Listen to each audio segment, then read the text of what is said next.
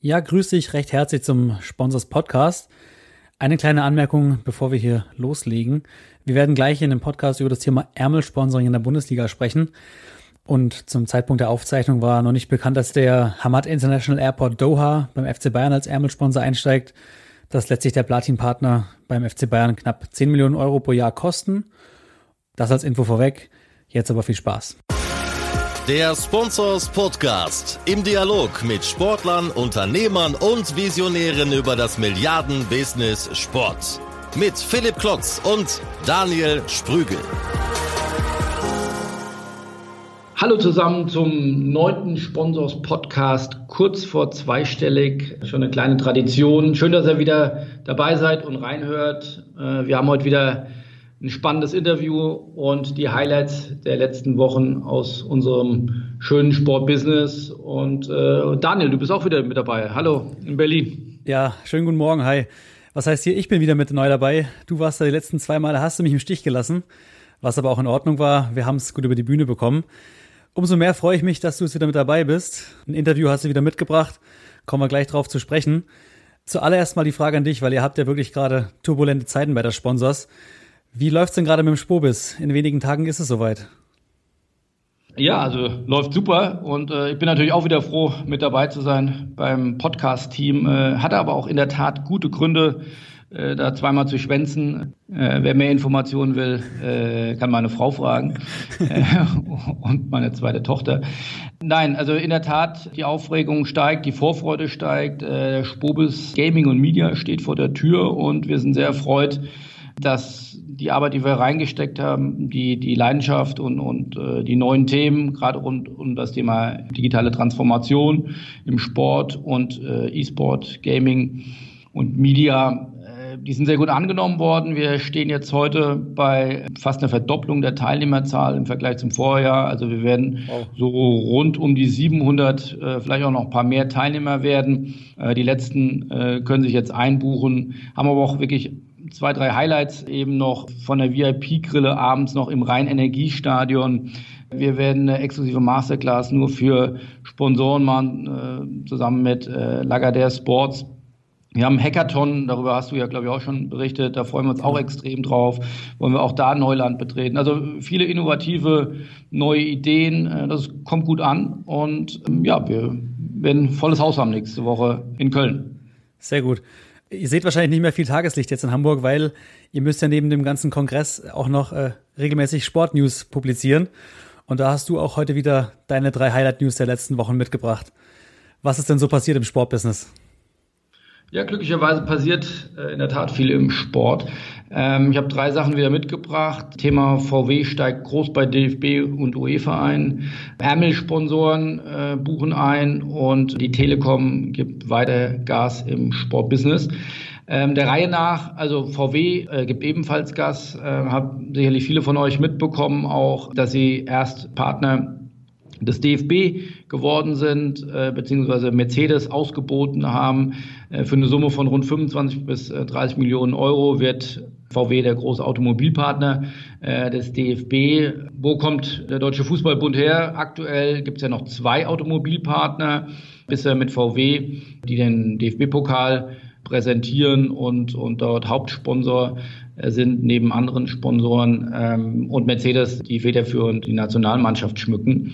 Beide zahlen so VW aktuell 6 Millionen, Mercedes so um die 8 Millionen, macht äh, kumuliert äh, 14 Millionen Euro Einnahmen für den DFB. Wenn man jetzt äh, diese Zahl 25 bis 30 Millionen, das ist immer natürlich abhängig von, von flexiblen Vergütungen, von sportlichen Erfolgen, dann konnte der DFB hier beinahe eine Verdopplung erzielen. Das ist natürlich wirklich bemerkenswert und zeigt, äh, wie werthaltig das Sponsoring des Deutschen Fußballbunds ist, beziehungsweise was der DFB hier für Reichweiten erzielen kann und wie attraktiv das Thema Sponsoring eben weiterhin ist. Mhm. Hinzu kam jetzt noch, das kam jetzt gerade vor wenigen Tagen rein, das ist wirklich nochmal eine größere Überraschung, dass VW jetzt auch groß einsteigt bei der UEFA im Rahmen der Euro 2020. Ähm, hier ist von einer äh, rechte Summe von 80 Millionen Euro die Rede. Da kommt dann nochmal Aktivierung europaweit obendrauf. Also VW nimmt richtig Geld in die Hand, trotz auch aktueller Herausforderungen und Probleme rund um Diesel und, und Kartellvorwürfe. VW gibt Gas und äh, blickt nach vorne. Gutes Sprichwort auf jeden Fall. ja. Ja, und ansonsten habe ich zwei, drei Highlights von, von den Ärmelsponsoren. Da kommt ja fast täglich was rein. Also jüngst jetzt auch UPS bei Wolfsburg, Opel sind relativ groß äh, aufgeschlagen bei BVB. Das hat relativ große Kreise gezogen. Die zahlen rund 8 Millionen äh, Euro. UPS soll 1,5 Millionen Euro bei Wolfsburg äh, zahlen. Äh, schon ein paar Tage her, darüber haben wir auch berichtet, All You Need Fresh bei Schalke um die 5 Millionen.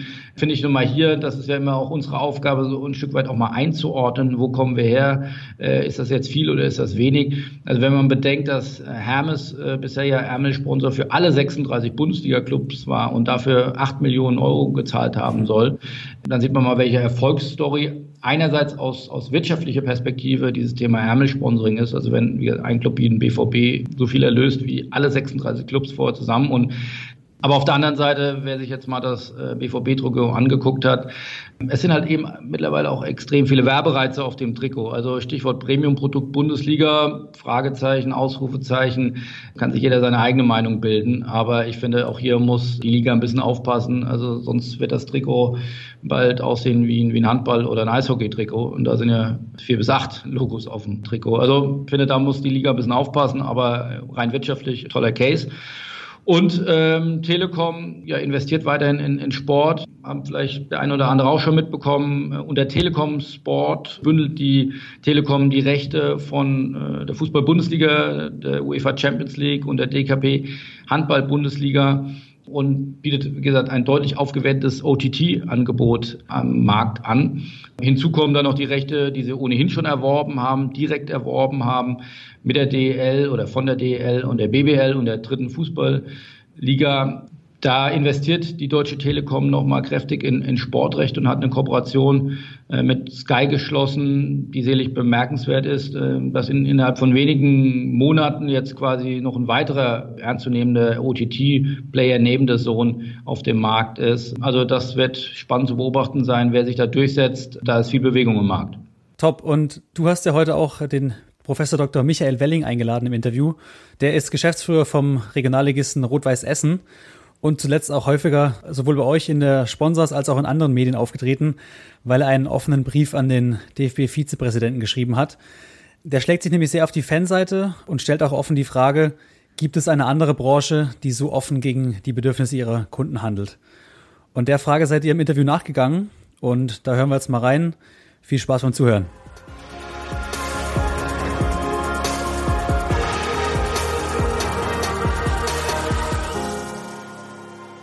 Ja, hallo Michael, herzlich willkommen zum Sponsors Podcast.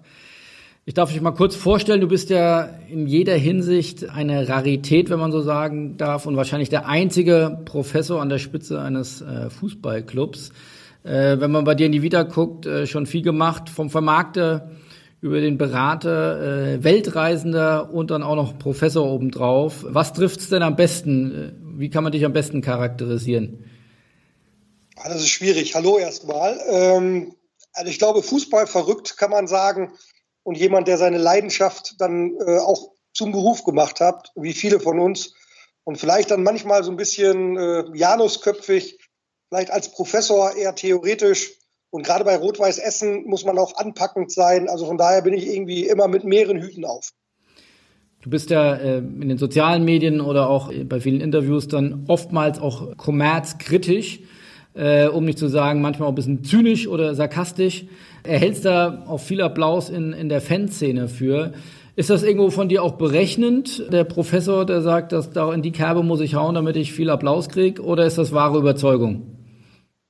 Ja, um Applaus geht's nicht. Wenn, dann geht's manchmal eher darum, vielleicht gehört zu werden. Ich würde auch eher von ironisierend äh, sprechen, weniger von sarkastisch und Zynismus, aber das tendiert manchmal dahin, das schon. Und äh, grundsätzlich jetzt auch nicht unbedingt der Kommerzialisierung an sich, wo ich sage, kritisch äh, und, und, und ich lehne das komplett ab. Nur manche Formen äh, von Aktivitäten, die ich oder die wir als Rot-Weiß Essen eben definitiv äh, bisschen skeptischer sehen. Und dann ist es natürlich so, dass wir das ab und zu gemäß eben auch unserer Vereinsphilosophie durchaus vielleicht ein bisschen rotziger kommentieren und ein bisschen ironischer kommentieren, aber eben um dann auch gehört zu werden, aber weniger um Applaus aus der Fanszene zu bekommen, sondern vielleicht auch um an der einen oder anderen Stelle Aufmerksamkeit zu erzielen für die Sache und vielleicht bei dem einen oder anderen, der Einfluss nehmen kann, gehört zu werden. Aber nicht unbedingt um Applaus zu erhaschen, das auf keinen Fall. Wir können ja mal ein Beispiel reinspringen. Äh, Eröffnungsspiel, zweite Liga vor wenigen Tagen bzw. Wochen. Äh, Bochum gegen St. Pauli. Da hast du, glaube ich, so zumindest vom, vom Tenor geschrieben, so behandelt man also seine Kunden. Wir erinnern uns nochmal, großes Five-Konzert. Da war eine kurze DFL-Eröffnungszeremonie zum Start der zweiten Bundesliga, zum Start der neuen Saison. Das wurde mit einem geltenden Five-Konzert quittiert von beiden Fanlagern. Da hast du geschrieben, sinngemäß behandelt man so seine besten Kunden. Was wolltest du damit zum Ausdruck bringen? Ja, mehrerlei. Also zum einen, ähm, es, es war tatsächlich unfassbar massiv, wie laut der Protest da eben war, aber auch wie geschlossen der Protest war. Also wirklich, äh, das war ein sehr, sehr geschlossener Protest der, der überwiegenden Mehrzahl der, der Stadionbesucher aus, aus beiden Fanlagern, eben sowohl St. Pauli als auch vom VfL Bochum. Und ich war, war da eben Gast, weil ich Lust auf das Spiel hatte. Und dieses Five-Konzert war schon sehr, sehr, sehr frappierend. Und jetzt eben im, im Zuge von mehreren Dingen, die in den letzten Wochen, Monaten passiert sind, ich denke da eben an Helene Fischer beim DFB-Pokalspiel, war das eigentlich ein, ein, sehr, sehr klares Zeichen für mich äh, dafür, ein Symbol vielleicht auch dafür, wie sehr, wie groß die Kluft zwischen den, den Fans und eben vielleicht einigen Vereinen, Funktionären, Verbänden eben ist. Und das ist eigentlich das, was man zum Ausdruck bringen muss, wo man aus meiner Sicht eben durchaus auch den Finger in die Wunde legen muss, weil eben hier, und ich glaube, ich habe es sinngemäß so geschrieben, ob es eine andere Branche gibt, so, die so klar und, und häufig gegen die Interessen der in Anführungsstrichen Kundschaft ähm, handelt, weil ich glaube eben, dass gerade viele, viele Stadionbesucher mit Show-Elementen extremst auf Kriegsfuß stehen. Und das ist halt da sehr frappierend zum Ausdruck gebracht worden, sehr deutlich geworden. Und da frage ich mich tatsächlich manchmal, ob man da nicht anders agieren muss. Also wir alle, die wir ja im System Fußball, die auch im kommerziellen System Fußball agieren, ob wir da nicht tatsächlich deutlich vorsichtiger agieren müssen, deutlich, sag jetzt mal, stärker auch überlegen müssen, was eigentlich die Bedürfnisse von einer Vielzahl von Fans sind, für die und mit denen wir das ganze ja machen. Und ich finde eben, dass da an vielen Stellen vielleicht manchmal zu unbedacht agiert wird, unabhängig jetzt davon, wie groß die Show in Bochum war. Also das war jetzt ja nicht mehr oder weniger als die Jahre davor. Aber ich glaube, das Symbol ist da. Und da muss man, glaube ich, sehr, sehr vorsichtig sein, dass man da die Gräben, die da sind, nicht noch vertieft, sondern ich glaube, dass man hier eben tatsächlich versuchen muss, eben auch durchaus Brücken zu bauen und dass man eben gucken muss, dass man da eben nicht die Schraube zu sehr überdreht und dass man eben auch manche berechtigte Bedürfnisse aus meiner Sicht eben auch durchaus mal hört und versucht zu verstehen. Und da habe ich manchmal den Eindruck, wie gesagt, das ist vielleicht als jemand, der in der vierten Liga unterwegs ist, auch manchmal einfacher, das eben zu sehen und dann auch zu adressieren, da habe ich manchmal den Eindruck, dass da eben tatsächlich nicht unbedingt immer an alle Faninteressen gedacht wird, so heterogen die ganzen natürlich auch sind. Du sprichst ja von den Fans oder die sind ja sehr facettenreich. Da gibt es ja vom VIP Fan bis zum Ultra. Äh, kann man das überhaupt über einen Kamm scheren? Also wenn wir ja hier von dieser Kluft zwischen Fans und DFB und DFL sprechen, ist ja oftmals von den Ultras die Rede, die ja sich hier im wahrsten Sinne des Wortes dann Gehör verschaffen. Ist das nicht ein bisschen zu vereinfacht dargestellt? Ja und nein, aber von beiden Seiten. Also A, von beiden Seiten insofern, also bin ich fast schon moderierend und ich will jetzt nicht hier klugscheißend daherreden und, und zu professoral daherreden, aber eben auch vereinfachend äh, oftmals von den ähm, Funktionären, von den Vereinsverantwortlichen, die schon alleine von den Ultras reden oder vereinfachen mit allen Sachen, die vielleicht problematisch sind, dann immer dem den Stempel Ultras aufdrücken. Also man muss, glaube ich, schon alleine da vorsichtig sein. A, nicht für alle Probleme, die wir im Fußball haben, die wir auch laut und deutlich adressieren müssen, Stichwort Gewalt und diskriminierende Sachen etc., sind dann tatsächlich diejenigen verantwortlich, die wir Ultras nennen. Das ist das eine. Da gibt es halt andere Gruppen auch noch, wo man schon differenzieren muss, um eben auch zu verstehen, worum es da geht. Und zum Zweiten muss man eben auch da aufpassen, selbst Ultras ist ein sehr heterogenes Gebilde. Ich glaube, ähm, da immer nur von den Ultras zu sprechen, vereinfacht das Ganze auch. Also es gibt halt auch in Deutschland teilweise bei den einzelnen Vereinen ganz, ganz unterschiedliche Ausprägungen eben der Ultra-Bewegung, eben der Selbstverständnisse, der Ziele, die Ultras da eben haben. Und deswegen muss man da, glaube ich, eben mit Vereinfachung sehr, sehr vorsichtig sein. Zudem in der Tat, das, was du sagst, und das wird dann eben, ich sage jetzt mal von, von Fan, Schrägstrich, Ultraseite, jetzt vereinfache ich selbst, aber vielleicht von der Fanseite manchmal eben auch ein bisschen vereinfacht. Aber man muss eben aber auch erkennen, dass in einem Stadion eben auch ähm, sehr, sehr viele unterschiedliche Fans sind, unterschiedliche Besucher sind mit unterschiedlichen Hintergründen und eben auch unterschiedlichen ähm, Vorlieben. Und deswegen muss man natürlich auch aufpassen, dass wenn da Protest kommt, lautstarker Protest kommt, dass man eben durchaus auch erkennen muss, dass es da Nuancen geben muss, sprich, dass es auch Leute gibt, die manche Dinge anders sehen. Aber, und ich glaube, das ist wichtig, wir müssen natürlich auch hingucken und das, was wir uns oftmals auf die Fahne schreiben, was wir auch auf ein, Podest heben, nämlich die unglaublich gute Stimmung, die wir im Stadion haben, die besondere Kultur, der, der Fankultur, die wir im Stadion haben, die wird halt eben vorwiegend von den, ich sage jetzt mal, aktiven Fans geprägt, von denen, die tatsächlich mitmachen. So, und dann ist das eine Frage, ob man das will. Und wenn man das will und wenn man das auch propagiert und wenn man das auch gut heißt, dann muss man natürlich auch vorsichtig sein, dass man eben auch da eine Plattform schafft und die, die Bedürfnisse da auch berücksichtigt. Also von daher ist ein sehr vielschichtiges Thema, was, was einfach nicht zu lösen ist wo es aber notwendig ist, mehr Verständnis für die jeweiligen Akteure aufzubringen, aber dann auch die Zusammenhänge zu erkennen. Und deswegen, ich glaube ganz fest daran, dass eben der deutsche Fußball sich deswegen auch von, von anderen Ländern unterscheidet, weil wir eine besondere Fankultur haben, weil eben Stimmung in den Stadien ist. Nicht umsonst kommen viele, viele Engländer am Wochenende nach Deutschland geflogen, um Fußball zu schauen, weil sie die Stimmung in den Stadien gut finden. Das ist was Besonderes vielleicht sogar der Markenkern des deutschen Fußballs oder ein Teil des Markenkerns des deutschen Fußballs. Und deswegen muss man da eben aufpassen, dass man da nicht zu sehr gegen eben äh, viele, viele Themen sich bewegt, die eben das Ganze gefährden können. Woher kommt dann diese Entfremdung zwischen Fans und, und Vereinen? Kannst du das konkret machen? Ja, ich, ich, ich wäre ein bisschen vorsichtig zu sagen zwischen Fans und Vereinen, weil auch da wiederum, ähm, wir reden jetzt in der ersten Liga von 36 Vereinen, von 36 Clubs, wir müssen die dritte Liga, die vierte Liga sehen. Ich glaube gar nicht unbedingt, dass das bei allen Vereinen gleich ist. Ich glaube sogar, dass vielleicht in vielen Vereinen durchaus eine, eine Dialogstruktur äh, vorhanden ist und so weiter.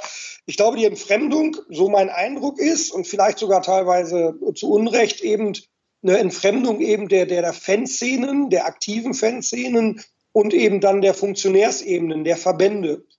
Die, die Entfremdung hat meines Erachtens tatsächlich mehrere Ursachen. A, natürlich eben, ich glaube sehr stark auch, das Unterbrechen der Dialogbereitschaft des DFBs. Also ich erinnere an 1212, ich erinnere da schon daran, dass da viele, viele Fans organisiert eben im Dialog mit dem DFB waren, der dann eben ähm, einseitig aufgekündigt wurde. Und äh, ich glaube, wenn man nicht miteinander spricht, kann man einander auch nicht verstehen. Und deswegen glaube ich, dass da der Dialog grundlegend wichtig ist für ein gemeinsames Verständnis. Zudem hat sich seitdem natürlich auch vieles bewegt und viele Dinge bewegt, die, die von Fanseite kritisiert werden. Ich denke eben manchmal eben auch durchaus zu Recht das Thema Kommerzialisierung ist das eine, aber wie gesagt, das, das, darf man auch nicht zu hoch hängen, weil Kommerz war immer da, also der Fußball war immer auch kommerzorientiert. Man muss nur die Grenzen erkennen. Und die Grenzen werden halt da natürlich von vielen gesehen, wenn eben eigentlich der Kern des Fußballs verändert wird, der Kern des Stadionerlebnisses verändert wird, ich denke halt hier beispielsweise an das Thema der Eventisierung von Fußballspielen äh, mit irgendwie zu viel Tadra auf dem, auf dem Feld und im Vorfeld, Stichwort Helene Fischer, wo es ja nicht um Helene Fischer ging, sondern eben einfach um diesen Show-Act, der da aufgeblasen wurde, wo eben die ganzen Stadionbesucher zumindest eben sich einfach auf Fußball gefreut haben und eben äh, Fußball sehen wollten. Und deswegen glaube ich, dass da manchmal weniger mehr ist um eben tatsächlich das zu bewahren, was wir haben. Das ist das eine Thema. Das zweite Thema muss man eben auch sehen. Das ist so ein bisschen aus Pyro-Perspektive gekommen, ist aber auch an vielen Stellen zusätzlich so. Ähm, was von Fanseite kritisiert wird, sind ja auch so Themen wie Sportgerichtsbarkeit des DFBs. Aber immer größere, immer intensivere Maßregelungen für, für vermeintliches oder tatsächliches Fehlverhalten. Wie gesagt, wo es auch einen schmalen Grad gibt, weil man äh, Gewalt komplett auch maßregeln muss, wo man sie eben sehr klar sein muss. Aber dass es eben teilweise ja Stadionverbote und ähnliches gibt für tatsächlich Banner oder ähm, irgendwelche Spruchbänder, äh, die eben sich kritisch äußern oder vielleicht sogar für höhnische Fangesänge. Das ist dann natürlich das, was von vielen kritisiert wird, weil das Ganze eben sehr stark in eine sehr, ich sage jetzt mal nüchterne, eine sehr, sehr klinische ähm, Atmosphäre gedreht wird. Und das lehnen eben viele Fußballfans ab. Und ich denke, das muss man eben auch anerkennen, dass da vielen dieses klinische, dieses saubere, dieses, dieses sehr formelle eben äh, nicht gefällt. Und dann, wie gesagt, Stichwort Strafgerichtsbarkeit, was eben von vielen Fans auch besprochen wird, wo eben sippenhaftartig verurteilt wird, wo aber auch verschuldensbezogene Haftung und, und Verurteilung ja nicht mehr eine Rolle spielt. Also das heißt, aktuell werden Vereine ja für das sogenannte Fehlverhalten ihrer Fans verurteilt, mit Strafen versehen verschuldensunabhängig. Also das heißt, der Einfluss der Vereine auf die Fans ist teilweise ja gar nicht so gegeben oder auf einzelne Täter nicht so gegeben. Auch das wird abgelehnt. Oder eben das Thema U20-Nationalmannschaft äh, im Spielbetrieb der Regionalliga Südwest, was ja quasi gefühlt, gefühlt per Order die Mufti äh, eingeführt wurde. Ganz, ganz schlechte Kommunikation, verbandsseitig aus meiner Sicht, also wirklich ganz schlechte Kommunikation. Und deswegen eben, wo viele sagen, was ist los? Sind wir nur noch Spielball von irgendwelchen Kommerzinteressen? Sind wir nur noch irgendwie Staffette und Staffage für bestimmte Dinge? Das ist ein Thema, was kritisiert wird. Und schließlich, also das ist für uns natürlich ein Thema, auch das Thema der, der Regionalliga-Struktur oder der Ligastruktur an sich mit eben dieser elenden Aufstiegsregelung in der Regionalliga, mit der Relegationsspielen, wo der Meister nicht aufsteigt. Gleichzeitig wird aber dann eine U20-Mannschaft in den Spielbetrieb eingegliedert. Also zumindest sehr, sehr ungeschicktes Agieren an vielen, vielen Stellen. DFB-seitig, DFL-seitig, vielleicht nicht ganz so, aber gerade DFB-seitig. Und ich glaube eben, dass man da an vielen Stellen manche Dinge durch eine vernünftige, offene, transparente und eben verständnisvolle Kommunikation auch lösen kann und eben tatsächlich da eben äh, manche Dinge auch deutlich anders handhaben kann und besser machen kann. Jetzt mal ein bisschen konstruktiv nach vorne geblickt. Also die Bildzeitung hat, glaube ich, vor ein paar Tagen auch geschrieben, Krieg dem DFB, das war ja ein Banner beim DFB-Pokalfinale. Also der, der Liga, dem DFB, das wird ja gerne auch in einen Topf geschmissen, dem drohe ein Krieg oder eine weitere Eskalation in dieser Saison. A, siehst du das auch so? B, was kann man dagegen tun, um das mal wieder zu deeskalieren? Auch, auch da würde ich jetzt erstmal relativieren. Auch das hilft, glaube ich, auch schon für die Deeskalation ich sage jetzt mal, Krieg dem DFB ist natürlich ein Motto, was vielleicht nicht ganz geschickt ist, ja, was, was nicht wirklich in, in Richtung Deeskalation geht, was schon sehr matriarchalisch ist, was schon sehr gewaltorientiert klingt. Aber da sage ich eben, ah, man muss, glaube ich, beim Fußball manche Themen darf man auch nicht zu sehr auf die Goldwaage legen. Ja? Und, und Krieg dem DFB ist ein gewähltes Motto, was natürlich provozierend ist, um Gehör zu verschaffen. Aber es geht natürlich hier nicht, und das kann auch keiner wollen und das kann auch keiner akzeptieren, tatsächlich um, um gewaltorientierte Aktivitäten. Also das ist definitiv nicht ansatzweise akzeptierbar und, und darf auch in keinster Weise akzeptiert werden. Aber es geht eben schon darum, dass, dass hier Fans sagen, manche Dinge gefallen uns nicht und das wollen wir jetzt mal lautstark und deutlich adressieren.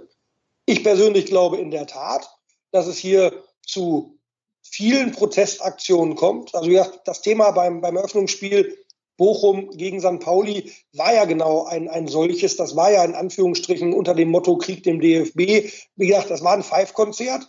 Es waren Sprechchöre. Jetzt hat der Grindel da ja formuliert, das sei nicht seine Dialogkultur. Da geht es auch erstmal gar nicht um Dialogkultur, sondern da geht es erstmal darum, einen Missstand zu adressieren.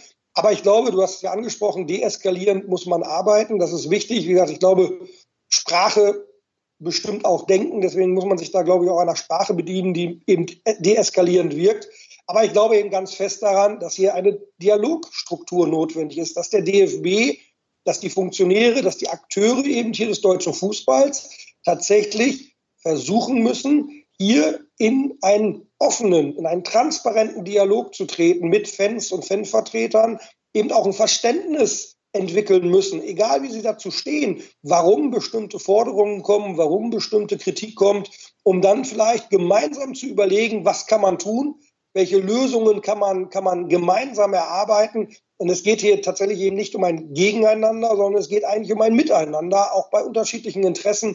Und dieses Miteinander muss man meines Erachtens in den Fokus stellen. Da sind aber alle gefordert. Es sind Vereinsvertreter gefordert, da sind die Verbandsvertreter gefordert, da sind aber eben auch Fanvertreter gefordert. Auch da muss es darum gehen, dass man wirklich einen Dialog will und den dann auch eben ähm, umsetzt. Glaubst du, dass ein Teil der Lösung auch sein kann? Martin Kind hat das jüngst in einem Interview gesagt, Anführungszeichen, wir brauchen keine Ultras, Abführungszeichen. Er hat glaube ich, Bezug genommen auf ein Testspiel, das sie jüngst in England hatten, das abgebrochen werden musste wegen Fanausschreitungen. Kann das ein Teil der Lösung sein, Ultras komplett auszugrenzen? Also ich glaube auch Leipzig hatte das, beziehungsweise äh, Salzburg hat das ja mal, äh, als Herr Mateschitz und Red Bull eingestiegen ist, ja sehr brachial gemacht, einen Teil der Fans einfach auszuschließen, sagen, wir fangen komplett neu an, wir haben nichts mehr zu tun mit unseren Wurzeln. Kann das ein Teil der Lösung sein? Nein, ich glaube, dass das ein Teil des Problems ist, ehrlicherweise. Also, ne, also das Denken in, in diese Kategorie und, und das, das Sprechen in diese Kategorie ist, glaube ich, eher Teil des Problems. Wobei man jetzt auch da mehrere Sachen differenzieren muss, Stichwort Kind und die Ausschreitung. Also was, glaube ich, eindeutig ist und, und wo es aus meiner Sicht auch, auch keine Diskussionslinie geben kann, ist, dass Gewalt nicht zu akzeptieren ist. Also ich glaube, glaube da, da, da müssen sich alle einig sein. Und da geht es auch nicht um Fußball, sondern es ist einfach ein gesellschaftliches Miteinander.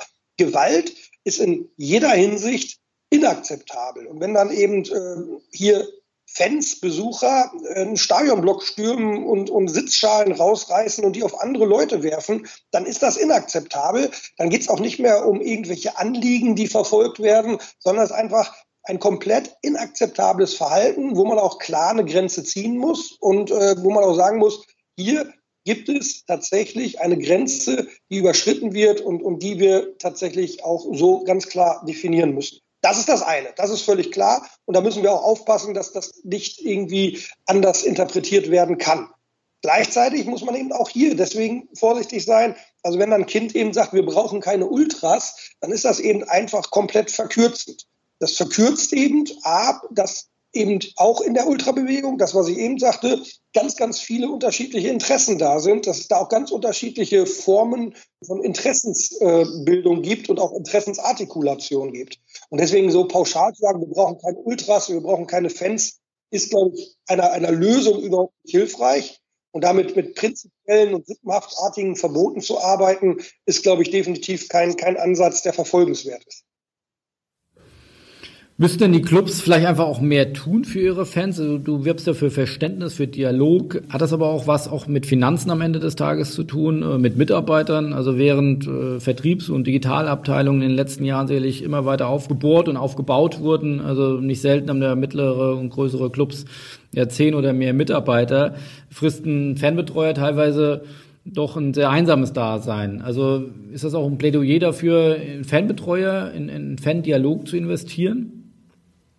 Also ich glaube, dass wir eben uns bewusst sein müssen, dass wir eben genau für diese, ich sage mal, Marketing-Sprech High-Involvement-Zielgruppe, also wirklich Leute, die, mit hoher emotionaler und kognitiver äh, Beteiligung eben dabei sind, dass wir eben für die und mit denen einen, einen sehr, sehr intensiven Austausch haben müssen, weil jetzt bin ich ja Marketingmensch, wir müssen einfach wissen, wie unsere Zielgruppen funktionieren, wie diejenigen funktionieren, die eben hier zum Fußball kommen, die Stimmung ausmachen. Und ich gehe noch einen Schritt weiter, die eben ja als Mitglieder der Clubs sehr, sehr häufig eigentlich Teil des Institutionennetzwerkes sind, die eben Teil des, des Vereins eben sind. Deswegen müssen wir da, glaube ich, eben sehr, sehr intensiv uns um diese Leute kümmern.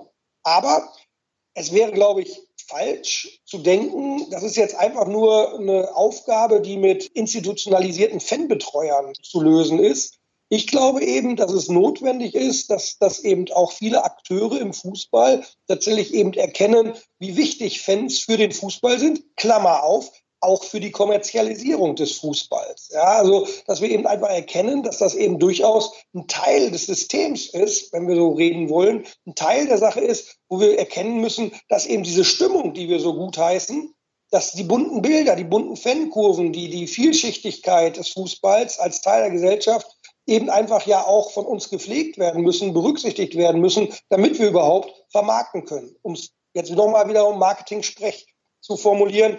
Wir, wir, wir haben Prosuming, dieser Kunstbegriff, wo eben Fans Teil des Produkts sind. Und man muss das auch mal hier was überspitzt formulieren.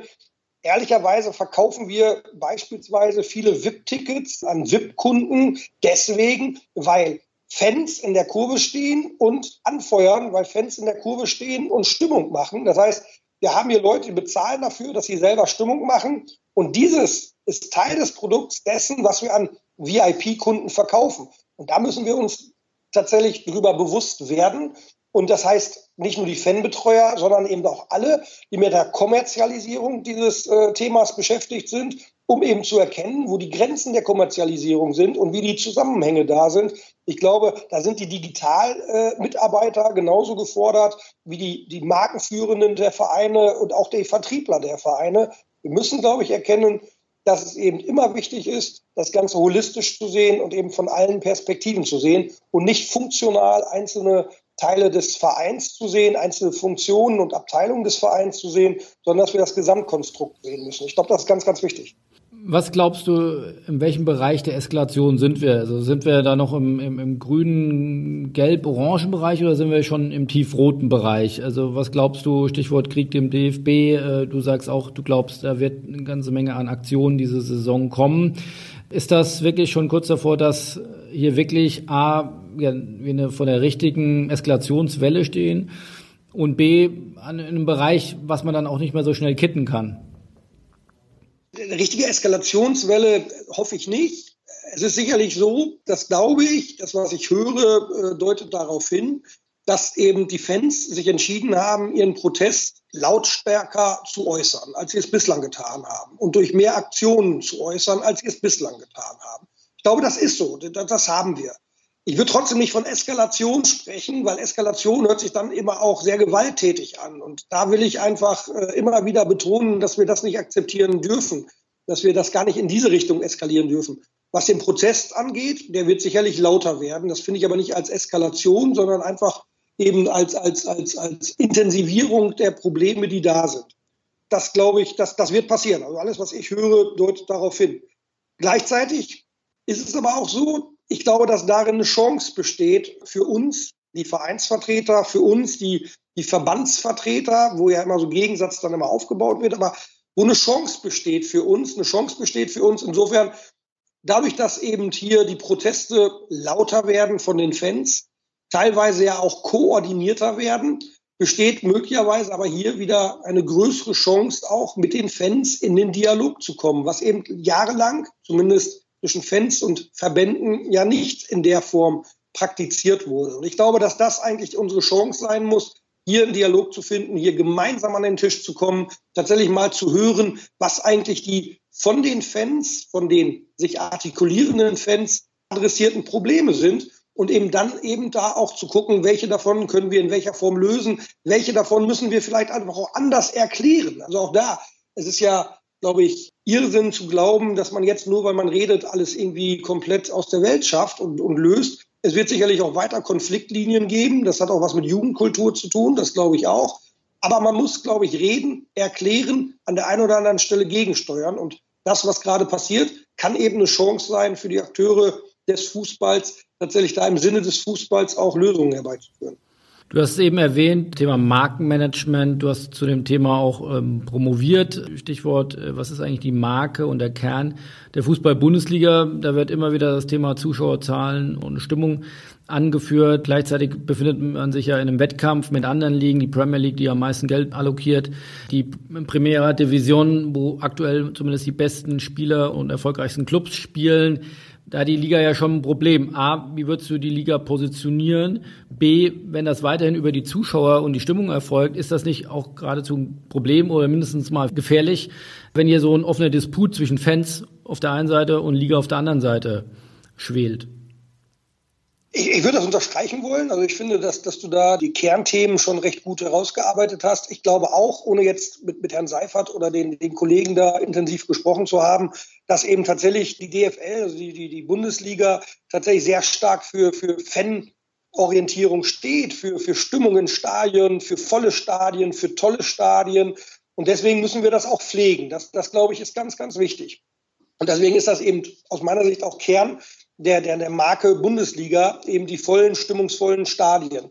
Da müssen wir dran arbeiten. Das ist ganz wichtig. Wie gesagt, ohne Gewalt. Das ist auch wichtig. Ja, das, das muss man auch machen. Also eben so, durchaus sicher. Aber eben durchaus, dass eben die Interessen der Fans da gepflegt werden. Ich glaube aber, dass das, was da jetzt gerade passiert, ähm, vielleicht dann eben auch dazugehört und dass man das auch akzeptieren muss, dass es da eben durchaus auch mal Konflikte gibt. Also wenn man fanorientiert ist, dann kann man ja nicht sagen, wir wollen fanorientiert sein, aber wir machen uns das Ganze nur so, wie wir das wünschen. Da, da, da, muss man eben einen Dialog führen. Ich glaube, das kann aber gerade auch für die Marke Bundesliga auch eine Chance sein. Auch eine Chance sein, eben sich als solche Marke zu positionieren. Dass man eben hier die Interessen der Zuschauer, die Interessen der Fans im Stadion, aber eben auch an den Fernsehbildschirmen ernst nimmt und versucht eben ein, ein, ein, eine Stimmung zu realisieren, die eben der ganzen Sache äh, entgegenkommt. Aber du hast recht, wenn man das nicht positiv aufgreift, kann das eben ziemlich schnell zu einer Entfremdung kommen, die in, in mehrere Richtungen gehen kann. Also A, das, was wir nicht hoffen und was wir nicht wollen, eben eine, eine tatsächlich Gewalteskalation, was eben dann von einigen Vollidioten, wie gesagt, ja genutzt wird, genutzt wird, weil eben äh, der Protest nicht gehört wird. Das treibt dann wiederum vielleicht die gemäßigten Fans in, in die Arme von den Vollidioten mit den dicken Armen und dann führt es möglicherweise zu Gewalteskalation. Das kann keiner wollen. Deswegen muss man mit denjenigen Fans, die hier vernünftig artikulieren, die eben sich auch organisieren, eben den Dialog äh, suchen, damit es eben dann nicht so eine Situation gibt. Das ist das eine. Das andere, was aber auch keiner haben will, ist, dass sich dann Fans irgendwann komplett äh, verabschieden und sagen, wisst ihr was, dann macht den ganzen Kram alleine, dann macht eben tatsächlich ein, ich überspitze jetzt bewusst, ein, ein, ein Familiennachmittagsfest daraus mit, mit äh, Kaffee- und Kuchenplatten äh, und mit äh, Operettenpublikum. Das ist ja immer die Formulierung, die da kommt, ähm, um einfach nur noch äh, Fans als Staffage zu haben. Dann gehen wir raus und dann machen wir auch keine Stimmung mehr. Stichwort Versitzplatzung, englische Verhältnisse. Das kann auch keiner wollen, weil eben da dann eben auch der Kern der Marke Bundesliga meines Erachtens in Mitleidenschaft gezogen wird. Und deswegen glaube ich, muss man da sehr, sehr wach sein, Grenzen ziehen und trotzdem Dialog finden und das Ganze eben äh, in eine gemeinsame Richtung entwickeln. Jetzt haben wir viel über Fans und über vermeintlich eskalierende Disput zwischen, zwischen Liga, DFB und, und den Fans gesprochen. Jetzt lass uns noch mal über Rot-Weiß Essen ein bisschen sprechen. Du wirst es vielleicht ein Stück weit zurückweisen, wenn ich jetzt sage, du bist kommerzkritisch, aber wie du hast auf jeden Fall den Blick ähm, über den Tellerrand, bist da offen für diese Dialog- und Fan-Themen, willst Kommerzialisierung nicht überziehen. Gleichwohl hast du es geschafft in deiner Amtszeit, bist knapp sieben Jahre, glaube ich, jetzt mittlerweile bei Rot-Weiß Essen, den Sponsoring-Umsatz für drei zu vervierfachen, von unter einer Million jetzt deutlich über drei Millionen. Wie passt das A zusammen und wie hast du das geschafft? Also wie passt das zusammen? Also ich hatte ja eben schon gesagt, ich glaube, so das Schlagwort der Kommerzialisierung muss man auch ganz, ganz vorsichtig nutzen, also von, von, von allen Seiten. Fußball hat immer mit Kommerz zu tun gehabt. Also das, das darf man eben nicht negieren. Also das, was Hochleistungsfußball war und, und hochklassiger Fußball war, da, da waren auch immer kommerzielle Interessen da. Und das geht auch teilweise gar nicht anders. Auch das muss man wissen. Also in dem Moment, wo man sagt, ja, ich will möglichst hochklassig Fußball spielen, dann ist es eben notwendig, und das war immer schon so, dass ich eben auch die entsprechenden finanziellen Möglichkeiten generiere, um eben da im Konzert mitzuspielen. Das heißt, Geld schießt Tore, das war immer so, das wird immer so sein, soll heißen, wirtschaftliche Kraft führt eben dann auch zu sportlichem Erfolg. Wenn ich sportlichen Erfolg will, kann ich mich dem nicht verschließen. Das ist einfach, ist einfach so. Deswegen muss man auch mal aufpassen, wenn man da mit Schlagworten arbeitet. Deswegen grundsätzlich ist Kommerzialisierung nicht das Problem. Die Frage ist immer nur, in welche Richtung treibe ich das und entferne ich mich da zu sehr von, von Fans und Faninteressen. Da wird es schwierig. Deswegen müssen wir als Rot-Weiß Essen natürlich, wie jeder andere Verein auch, darauf acht geben, dass wir eben äh, wirtschaftlich gesund sind, unsere Einnahmen äh, möglichst äh, optimieren, mehr Einnahmen generieren über Ticketing, Merchandising, Sponsoring. Bei uns ist TV kein Thema. Und das müssen wir tun. Und das versuchen wir auch immer, weil hier natürlich auch bei Rot-Weiß Essen, auch bei den Fans von Rot-Weiß Essen, die den Oldschool-Football hier bei Rot-Weiß Essen lieben, trotzdem die Sehnsucht groß ist nach dritter Liga, nach zweiter Liga. Manche träumen natürlich auch immer von Champions League. Also deswegen müssen wir da was tun. Das tun wir auch. Das sehe ich jetzt auch nicht mal unbedingt als Problem. Man muss nur aufpassen, wie man den Spagat dann immer auch, ausdehnt. Äh, wir haben ja das geschafft, dass wir unseren Sponsoring-Umsatz gesteigert haben. Ja, erstmal harte Arbeit. Ich habe ja ein ganz, ganz hervorragendes Team, viele gute Leute, die mitgearbeitet haben. Gleichzeitig sind wir als Rot-Weiß Essen eine geile Marke, da bleibe ich auch bei. Also ich glaube, wir haben eine Strahlkraft, auch als Viertligist, ähm, wo manche Zweitligisten durchaus neidisch sind, auch wenn wir unsere Zuschauerzahlen ansehen. Und dann hat man durchaus auch erstens handfeste Argumente, wenn man Sponsoren sucht, warum die sich eben auch beim Viertligisten engagieren. Weil wenn man dann eben ähm, über Kontakte redet, wenn man über Wirkung redet, dann geht es eben nicht über die Ligazugehörigkeit, sondern es geht da um die Kraft der Marke und es geht um die Wirkkraft äh, dessen, was wir erreichen, wie viele Menschen man erreicht. Und ich glaube, da können wir mit guten Werten vorweisen. Also auch was unsere Homepage angeht, haben wir Unique-User-Zahlen, die deutlich höher sind als die vieler Zweitligisten. Und auf der Basis konnten wir sicherlich eben auch viele, viele Sponsoren gewinnen. Plus, das ist dann auch immer eine Frage eben äh, der Kreativität, der Ideenvielfalt. Ich glaube schon, dass wir in den letzten Jahren, gerade was die Vermarktung unseres Trikots angeht, bestimmte andere Dinge angeht, viele gute Ideen hatten, die wir dann auch umsetzen konnten. Vielleicht wir in der vierten Liga auch leichter umsetzen konnten als Vereine in der ersten, zweiten Liga. Und äh, dass eben da auch die Ideenvielfalt dazu beigetragen hat, dass wir viele Sponsoren gewinnen konnten. Wir konnten natürlich das auch schaffen, weil wir ein wirtschaftliches Umfeld in Essen haben mit eben vielen Firmen, mit vielen DAX-Unternehmen, die auch hier sind, auch wenn wir uns mehr Unterstützung erhoffen. Deswegen sage ich, die wirtschaftlichen Rahmenbedingungen hier sind ganz gut. Deswegen haben wir bessere Möglichkeiten, auch Sponsoren zu gewinnen, möglicherweise als es beispielsweise in Sandhausen der Fall wäre. Nichtsdestotrotz, äh, du willst nach oben, die dritte Liga, die zweite Liga, hast du es eben gerade gesagt. Ähm, das geht, das Wachstum beim Sponsoring dürfte an seine Grenzen stoßen. Ihr sucht jetzt Investoren. Ähm, spöttisch gefragt, äh, holt dich da die Kommerzialisierung wieder ein? Stichwort RWE, starke Marke. Sucht ihr euch jetzt Red Bull oder ja, bis hin zur, zur Umbenennung oder zur Übernahme von fremden Investoren? Was sind da eure Pläne? Ähm, ja, auch da wiederum sage ich, nein, das, das, das passt durchaus. Ich bin davon überzeugt, dass es passt. Aber man muss natürlich immer gucken, dass man die Seele des Vereins, die Seele der Marke nicht verkauft. Da müssen wir aufpassen. Das hat was mit den äh, Satzungen zu tun. Es hat also mit der Art zu tun, wie wir ausgründen wollen und welche Investoren wir dann wie einbinden wollen. Da geht es eben tatsächlich bei uns nur darum, Leute zu gewinnen, die eben an die Marke und an die Kraft der Marke Rot-Weiß Essen glauben. Ein Milka Essen oder ein lila-grün Essen oder eben ein Red Bull Essen. Ich glaube nicht, dass das tatsächlich hier möglich ist, weil das wäre ja auch nicht die Marke Rot-Weiß, sondern das wäre ja eine komplett neue Marke. Also in diese Richtung wird sich das sicherlich bei uns nicht entwickeln. Gleichwohl öffnen wir uns für Investoren. Das ist aktuell der, das erklärte Ziel, um eben dann mit Investoren die nächsten Schritte zu gehen. Da geht es um die gleiche Sache, was ich gerade gesagt habe. Wenn man sich sportlichen Erfolg wünscht, dann muss man eben kommerziell denken, dann muss man eben auch finanzielle Mittel akquirieren, um eben da agieren zu können. Und äh, deswegen können wir uns dem tendenziell nicht verschließen und müssen auch in diese Richtung denken. Aber eben vor dem Hintergrund der Marke RWE, der Stärkung der Marke RWE und eben der Beibehaltung der Identität dessen, was Rot-Weiß Essen ausmacht. Und ich glaube aber, dass das durchaus gehen kann. Es gibt ja genügend Beispiele, die zeigen, dass das gehen kann. Und deswegen ist es eher eine Frage des, des Wie macht man es und nicht des Ob man es macht. Glaubst du, dass das ein Trend wird? Also viele spekulieren ja auch, dass die 50 plus 1 Regel fällt. Was ist da deine Meinung?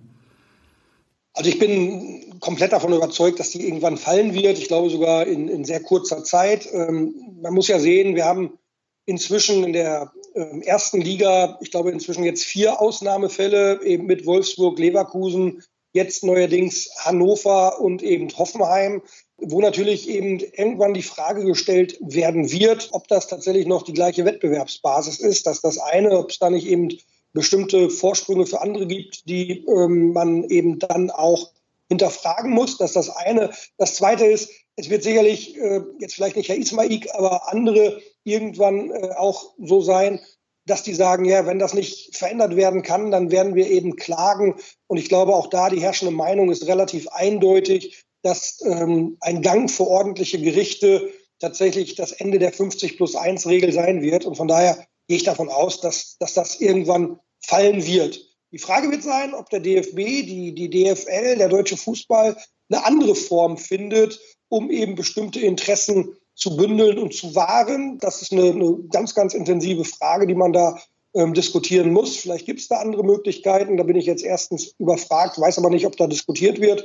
Und wenn tatsächlich die 50 plus 1 fällt, äh, dann wird es meines Erachtens auch so sein, dass sich da ein, ein, ein stärkerer Markt für Investoren entwickelt, dass mehr Leute auf diesen Markt für, für Vereinsclubanteile treten werden und dass da durchaus dann ein, ein, eine Frequenz in, im Kauf und Verkauf von Clubanteilen passiert.